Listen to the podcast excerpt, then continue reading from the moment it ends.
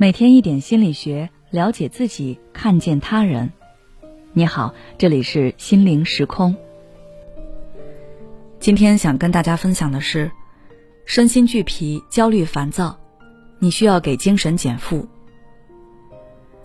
迫于生活压力，很多人会逼着自己不断学习，在他们看来，只要自己学的东西够多，能力增长的够快，焦虑就追不上自己。这种想法的背后，其实有这样一种认知：我之所以会感到压力，就是因为我不够努力。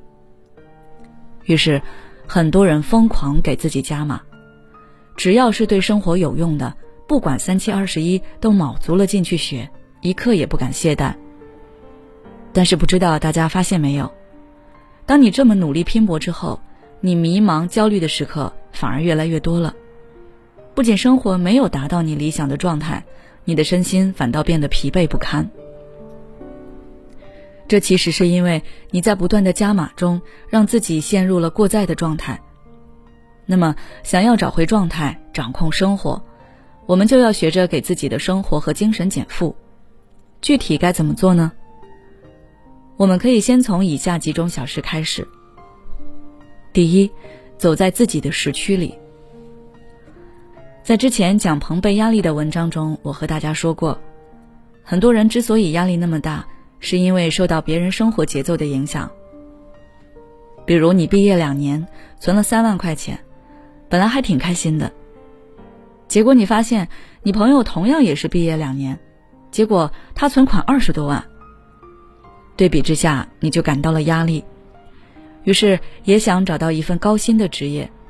却忽略了自己根本适应不了那样的工作强度。等到不堪重负的时候，又开始苛责自己：怎么别人都能做好的事，我就做不好？然而，越是这样，你就越是焦虑压抑。对于这种情况，我想给大家分享一首美国小诗，叫做《走在自己的时区里》。这首诗的主要内容是说，每个人都有自己的时区。有些人看似走在你的前面或者后面，但其实他们并没有真的领先或者落后于你。比如说，有的人二十五岁就当上 CEO，却在五十岁去世；也有人五十岁才当上 CEO，然后活到九十岁。再比如，有的人二十一岁就毕业了，但是到了二十七岁才找到好的工作，等等。每个人在自己的时区里都有自己专属的步程和节奏。旁的人不用去羡慕或者嘲笑他们，因为我们自己也在自己的时区里迎接着命运为我们的安排。所以，大家不妨多多关注自己，不要被别人的节奏影响了判断。第二，活在当下。抑郁源于对过去的沉溺，焦虑来源于对未来的寄托。当一个人被过去和未来所累。那么他是很难过上放松舒适的生活的，因为无论着眼过去还是未来，你关注的始终都是自己当下缺失的东西。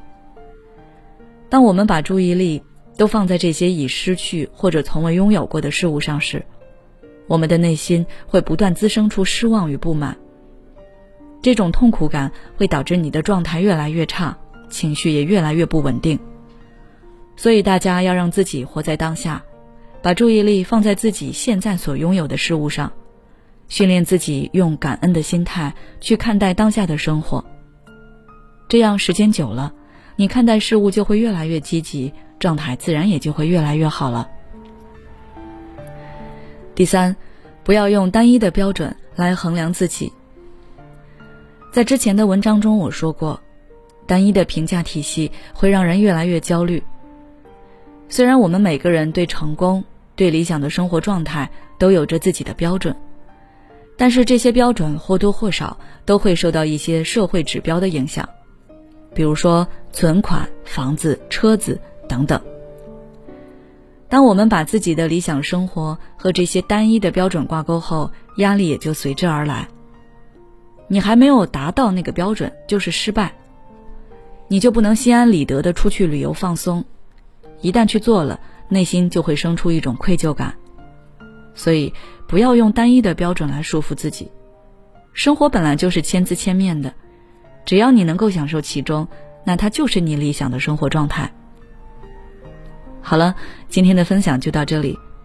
如果你想要了解更多内容，欢迎关注我们的微信公众号“心灵时空”，后台回复“如何爱自己”就可以了。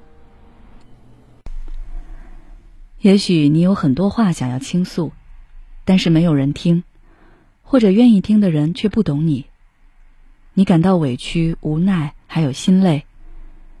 如果你想要改变自己的生活，那你可以微信关注我们的公众号“心灵时空”，回复“咨询”就可以体验十五分钟的心理清诊了。